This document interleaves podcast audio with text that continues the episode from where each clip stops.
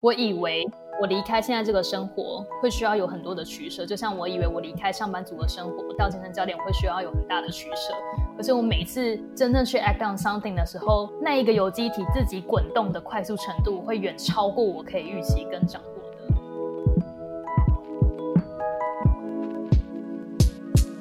嗨，欢迎收听 Girl Power Talks 女力新生，这是一个集结女力和支持女力梦想的访谈频道。我是节目主持人 Ann，今天我们要延续我们上周和女力 Angie 的专访内容。今天的下集，我们将来听听 Angie 她在不断调试生活去向之中，一步一脚印的看见自己的成长。就在今年，她尝试从未想过可以达成的数位游牧民族 Digital Nomad 的生活方式，也在这转换之中获得机会，更深入研究。冥想的练习，且深刻的领悟活在当下最真实的意义和它能够带给你多强大的力量。人很多的，比如说罪恶感、痛苦或者是失望，都是在于时间这个观念。因为如果没有时间，就没有未来跟过去。对我来说，现在走的就是一条没有道路的道路。你真的不是。有一个终点在那里，然后 try to figure out how to get there，而是完全没有终点，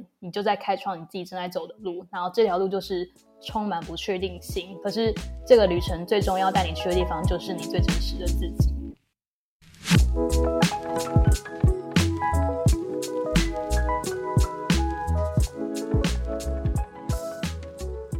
你跟你现在你的 partner 已经。呃，离开台湾，然后现在也打算转型成为 digital nomad 数位游游牧者的角色。你现在这样大概三个月的时间，有什么样的心得吗？你当初预想 digital nomad 生活的样貌，跟你现在已经实际体验了三个月，有没有什么差异？我会想要成为在不同地方城市生活的人，是因为我一直很喜欢被不同文化冲击的感觉。在自己土生土长的地方，很棒的地方是你可以随时跟家人相处。可是如果你没有办法透跳脱那个文化框架的话，你不知道自己原来是带着什么样的视角在看这个世界的。所以想要在不同的地方定居，一直是我很想做的事情。我那时候对于 digital nomad 的想象是。每天都有不一样的冲击，可能跟一个人对话，然后就啊、哦，天哪，我在 digital nomad 的生活吗？是真的吗？因为那时候可能有两个礼拜有机会去巴厘岛的那个村姑，就是一个 digital nomad 的很大的 community 的地方，然后所以那时候就是每天都是这样的冲击。可是我觉得最大差异就是现在的冲击就是日常了。当这样的冲击已经变成日常以后，你才会去很惊讶的发现，原来生活是这么。容易让人落入惯性的事情，就你可以在，我可能还是可以，就是从事以前的生活，然后每天在台北的公寓里醒来，但是我可以就是马上变换成另外一种生活，可能收入是一样的，支出也是差不多的，可是那些很难以想象的文化上的刺激，或者是感官上的刺激，或者是生活习惯模式的刺激，也会变成一种日常。然后我觉得这样子的日常是我没有 taken for granted，就是我是很很非常非常感恩的。然后比如说我昨天就是。可能走出去五分钟的地方，我们就会去海边骑脚踏车，然后我就是边在就是太阳很大的蓝天晴空下骑脚踏车边大哭，因为我觉得实在是太感恩了。Oh my god！超级无敌感性，你是边骑边对，就是回想到，就是那时候一直不确定自己有没有办法过这样子的生活的时候，然后再回回归现在，可以早上可能写一些东西，做一些 project，然后下午出去。憧憬另外一个蛮大的，我原本想象 digital nomad 都会是非常非常开放心胸的人，然后有很不一样的思考模式跟 business model 等等，但其实大部分都还是。不喜欢朝九晚五的生活，嗯、而去从事像 digital nomad 的生活，那他们可能是 freelancer 等等，可是并不代表他们会比较勇于接受另外一种思想，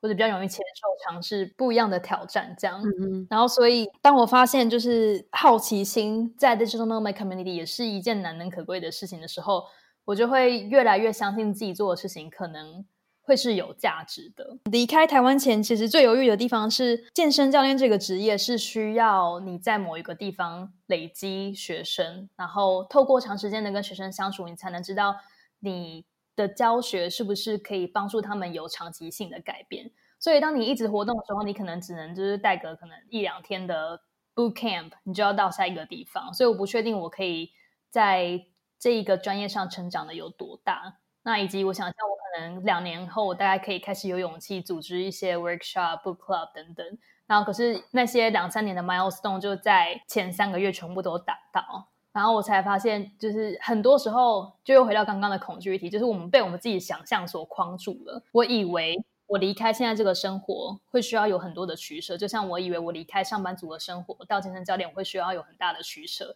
可是我每次真正去 act on something 的时候，嗯、那一个有机体自己滚动的快速程度，会远超过我可以预期跟掌握的。我所成长的那个速度，只能我只能以我自己的最大努力去追上我自己生命在成长的那个动能。所以。我觉得不用去害怕，你真的放弃什么东西，就会等于是生活中减掉了某些东西，而是你把那个地方空出来，让更多的动能进来以后，你会看到无限多的可能。所以，我觉得你要知道自己想要是什么，然后你朝那个地方前进，你的生命才会去呼应你，然后把你带到你没有原本没有办法看到的那些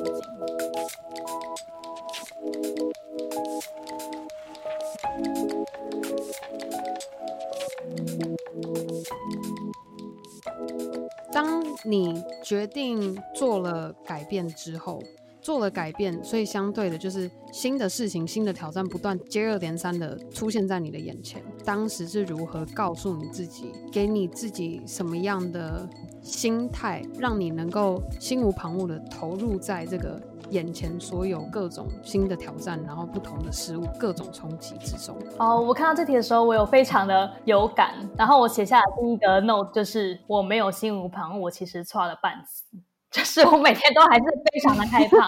我每天都还是会非常犹豫说，说、嗯、我昨天做那决定到底是不是对的？我昨天说那话到底是不是对的？我那个访谈到底有没有做好？嗯、我今天做这个选择，我跟人家说 OK，我要做这件事情，我不做这件事情，我到底有没有失去什么？我觉得大概走到现在可以知道，就像我今天成立了一个某公司，然后已经是发展非常非常完整组织的好奇杠铃，我每天一定都还是会差了半死。因为生活就是这么的不如预期，而且你永远虽然你大概知道你的可能最根本的样貌是长什么样子，可是你自己可以发展出的潜能是它是没有形状的，而且一直在变化的。嗯，所以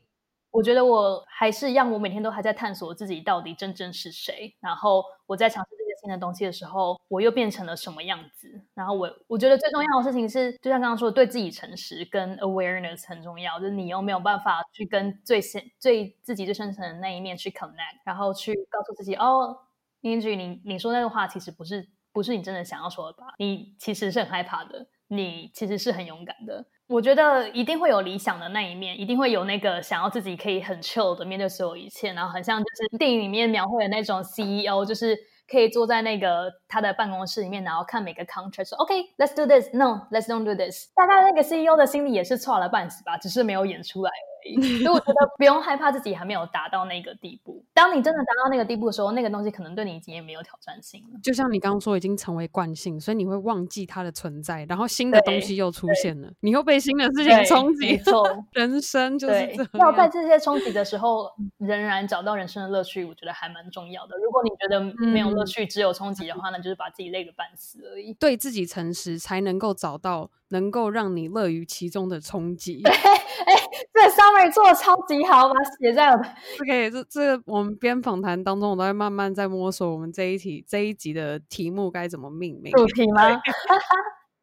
Angie 给自己下一个目标是什么？我的下一个目标是更认真的活在现在。怎么说？多 elaborate 一下。对你而言，什么是现在？然后对你而言，什么不是现在？现在就是你在呼吸的这一秒钟，就是你可以感觉到你呼吸进来的时候那个。就是那个吸气的温热，然后你的胸部跟你的腹部在起伏，然后你可以看到所有你在眼前的这个现实是非常立体化、很鲜明的。你可以看到树外的，哎，窗外的树在动，鸟，你可以听到鸟在叫，你可以发现现在正在发生的任何一切，而不去错过它，嗯、而不是去想说我明天要做什么访谈。我下个月有什么 milestone 要达成？因为我们也有的也只有当下而已，所以如果我错过了当下，我等于是错过了我生命的全部。所以我真的目标不是下一个，而是认真的活在现在。这样，你感觉有修炼完成？会说没有啦，就是 meditation 的一部分。大家都会觉得 meditation 很宗教，可是其实 meditation 也许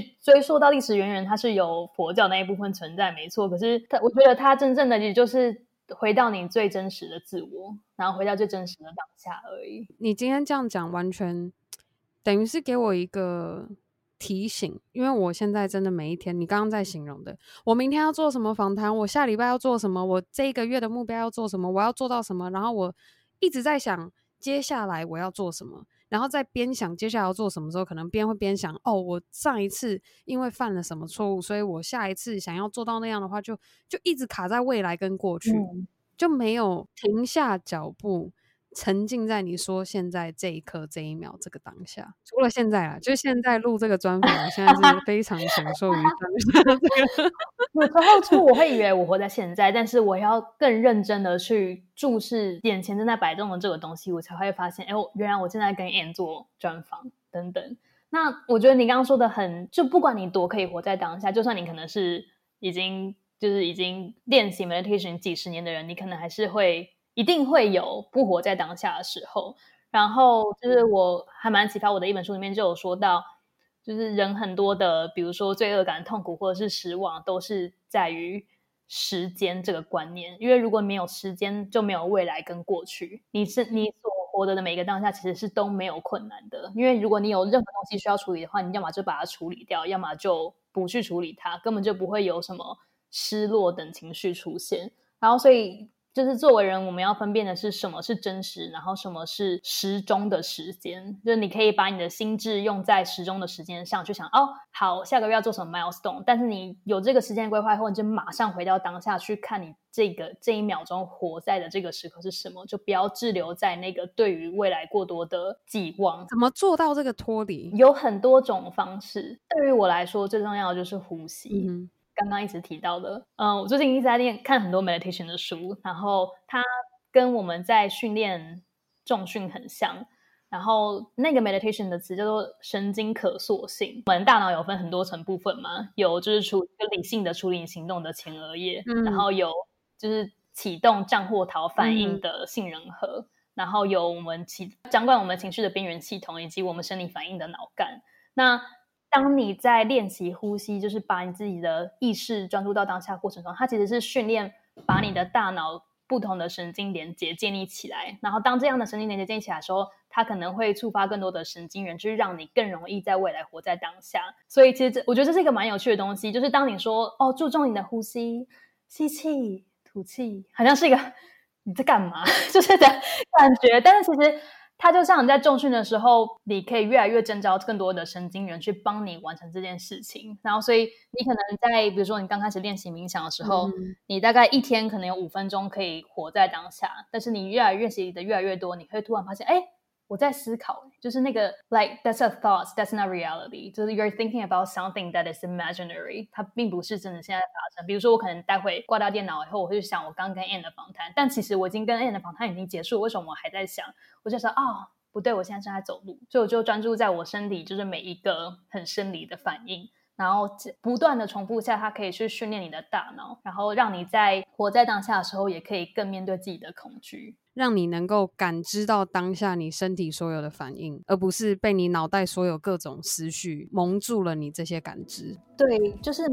冥想不是不去想，而是你承认有这个思绪的存在，但是让它存在以后，你还是去做你自己当下正在做的事。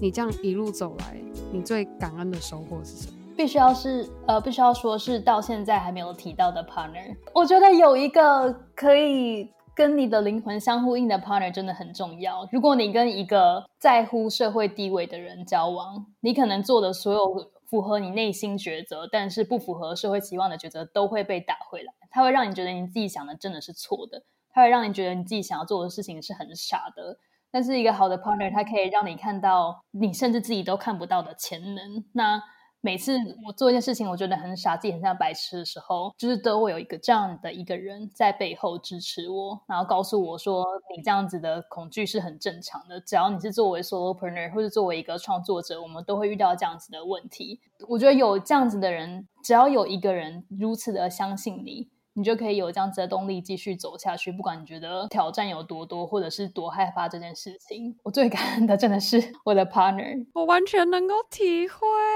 你没有一个 biggest fan，然后又是你的 partner，然后时时在提醒着你。你你刚刚形容的那一段，就让我想到我一开始做 podcast 的时候，我发了第一集，第一集发完之后，我就决定我需要一周发两集，是因为我发现就是。因为台湾 podcast 收听的习惯不像美国人收听 podcast 的习惯，所以那时候就想说，好，不行，如果我想要能够让更多对 podcast 有兴趣的人，然后让他们可以更降低门槛，也就是说分钟数不要这么的长，有长度的专访，但是也需要有短篇的内容来促使他们对 podcast 产生兴趣，所以我就给自己一开始就设立一周发布两集的。的的任务，所以我每一次在周末，然后光是想我的 Power Monday 要写什么，然后我的 Power Monday 要怎么录，然后一个超级无敌。纠结，然后跟让我甚至刚开始还没有摸索到方法的时候，甚至有痛苦的感觉。就我会跟跟我的朋友说：“Oh my God, I hate Power Monday。”我会跟他说：“Oh my God, I don't know what to do about it。”我就会我会 freak out，然后他就会就是让我就是冷静的说，或者是会，然后有时候也会就是提醒我说：“哎，你有没有？”可能在礼拜一刚发完，或者礼拜二就会说：“哎，你有没有想到你下礼拜要讲什么啦？”就是 帮助我早一点想到，我就不会又卡在那个快要到的时间点，然后才在急着说：“Oh my god，我不知道 Power Monday 要讲什么。”所以你刚刚形容的那一段，完全深刻能够体会那种感恩，有一个能够体会你、相信你、支持你的，真的就是。他会在你觉得最 vulnerable 的时候，告诉你这个 vulnerability 是正常的，而不是告诉你不够勇敢。真的，我觉得超重要，因为我们自己内心就会觉得说，哦，我是不是太脆弱了？我是不是不够坚强？我是不是不够有毅力去做好这一件事情？然后，当连你最亲近的人都跟你这样说的话，那真的变得很难。我觉得，当你有这样子的一个人在支持你的时候，你就可以义无反顾的一直往前冲，而不是觉得说要在什么。伴侣跟事业间做抉择，如果需要有这样子的抉择的话，那个伴侣大概也不适合你，因为他可能也只是很自私的想要把你留在身边而已。嗯、看来我们下一次合作可以来 聊聊 超级可以，女力新生要开感情感情系列的内容。没想到跟每一位女力聊，不知道可不可以这样讲，但是过去这就是转职前三年一直没有转职的原因，就是因为我在一起的 partner 都非常非常的喜欢那种 fancy 的生活。然后，所以我都要就是告诉自己，我必须要穿什么样的衣服，化什么样的妆，我才不会被嫌弃。我必须要有什么样的工作态度他们出去跟别人讲说，他们才可以比较神气。哎，哇塞，还有押韵！想要跟就是在听的人说，如果你在做什么事情，你的 partner 觉得反对，他没有办法接受你真实自己是是什么样貌的话，你也许需要好好的。去思考，你需要为这样子的感情做自己存在这么大的牺牲吗？还是你如果可以找到你自己存在真正的价值，然后努力前进，你反而可以吸引到真正在乎你价值的人呢？就是因为你当时有选择要开始爱你自己，然后当你过程中你学会爱你自己的时候，你才能够遇遇见真的会真心爱你的人。真的。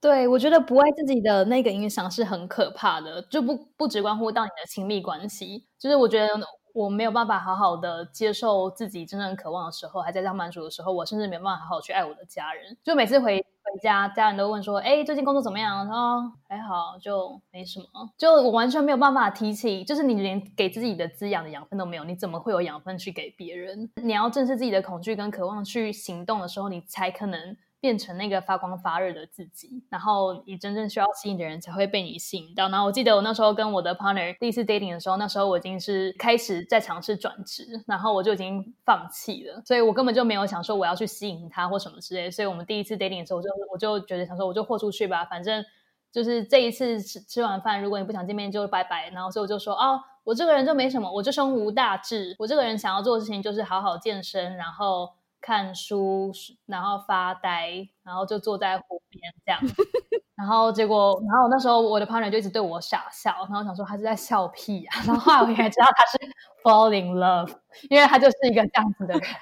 发现找到 soul mate 那一刻，完全就是我想做的事情。坐在湖边发呆。对，因为我们两个都 是知道怎么去包装自己的不安全感的人，然后所以可能我们两个都有就是某种学校或是某种工作。但是不知道原来彼此真正是跟自己一样的人，所以当你很勇敢的揭露，或者是当你很不在乎的揭露自己的时候，反而会有很意外的惊喜。好开心哦！我觉得这样听，我替你超开心，非常非常替你开心。Angie，你觉得你的 girl power 是什么？面对自己的脆弱，跟接受他人的脆弱，然后当他们展现脆弱的时候。不去评断他们，而是让他们就那样子存在，是给他们最大力量，也是给自己最大的力量。就算是跟比较有权力的人，可能开会或者是嗯共事，他也是一个很重要的能力。就是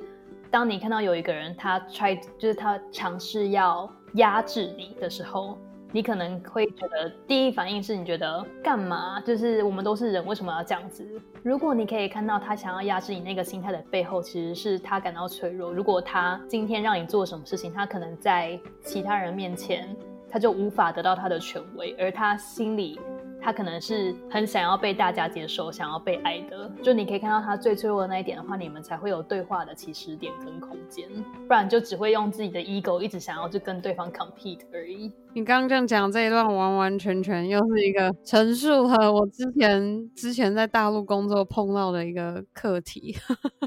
你这一路走来，刚刚形形容了各种不同的选择、不同的突破、不同的挑战，这样子。你都怎么样用哪一句话来鼓励你自己？那句话是 "This is the pathless path where the journey leads is to the deepest truth in you." 对我来说，现在走的就是一条没有道路的道路。所以你真的不是有一个终点在那里，然后 try to figure out how to get there，而是完全没有终点，你就在开创你自己正在走的路。然后这条路就是充满不确定性，可是。这个旅程最终要带你去的地方，就是你最真实的自己。勇敢的去做吧，反正你会回到你真正应该所属的地方。如果我们想象自己走在一条道路上，那就会有所所谓的框架跟限制，你就会以为说只有直走左转再右转，你才可以 走到那个方向。但如果它是一个没有道路的，我就想象一个人走在一片漆黑之中，可是他每踏一步。才有那个道路出现。他在往他随他随意，他想要往左边走，他往左边一踏，然后左边那一块刚刚好，他踏下去那一块就有一个新的道路浮现。我现在你刚刚在形容的那一块，就是在我脑中浮现的那个画面。我觉得也呼应到我在我的 podcast 一直提到的那个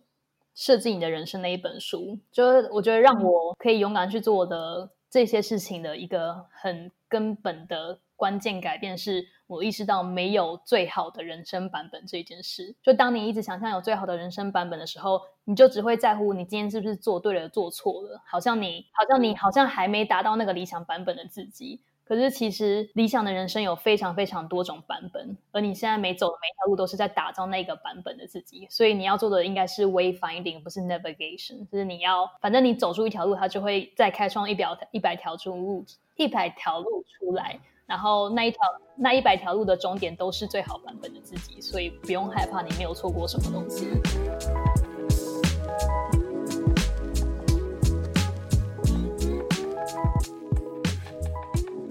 最后的最后，Angie 现在在女力新生上面，作为一个女力代表，在分享你的故事。你身边有没有一个姐妹，也是作为一个这样的精神代表？我第一个想到的就是 Anne 啊，然后。但是因为 A 已经在主持了，所以我就，然后我就想到了，就是虽然他现在不在我的就是身边，然后我们接触也是很久以前，可是他一直是我回台湾以后非常非常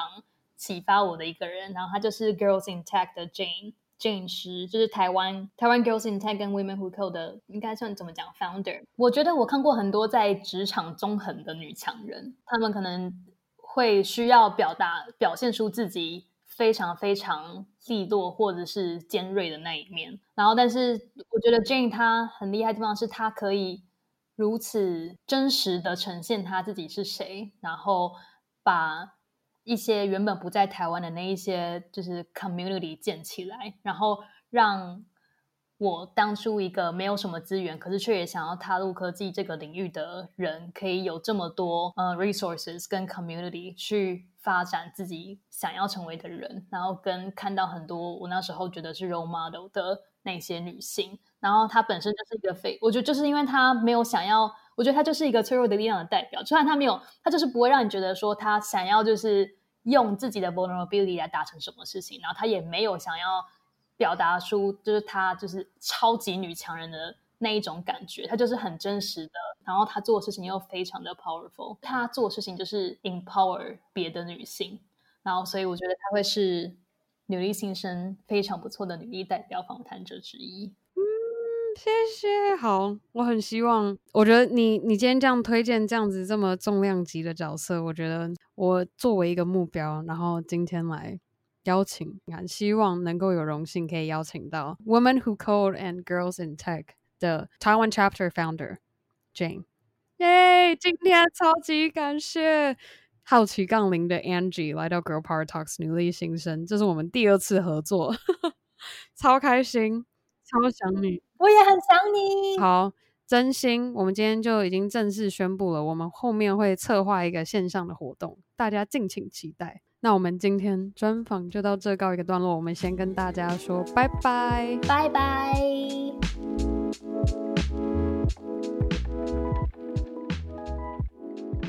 好啦，以上就是我和 Angie 的女力代表专访。也希望正在收听的你，听完 Angie 这一路走来努力付出和勇敢坚持的故事之后，可以和我一起分享 Angie 的女力精神。那当然，如果你喜欢我们的节目，千万别忘记，你可以在任何地方订阅和分享 Girl Power Talks 女力新生。今天再来分享一则 Apple Podcast 上的留言，署名是 DJ Max，标题支持女力。内文：虽然我是男生，但很喜欢这频道，满满的正能量，对自己很有帮助。Thanks for 女力新生 and 来宾，真的超棒！哇哦，这个。应该是我们近期很久没有的第一个男生留的留言，非常感谢 DJ Max 给我们的支持和鼓励。各位的每一则留言、每一个评分、每一个来的私讯，都给我满满的动力。那最后，更好的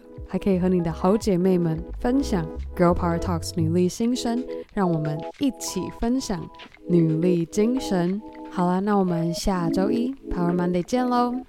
拜。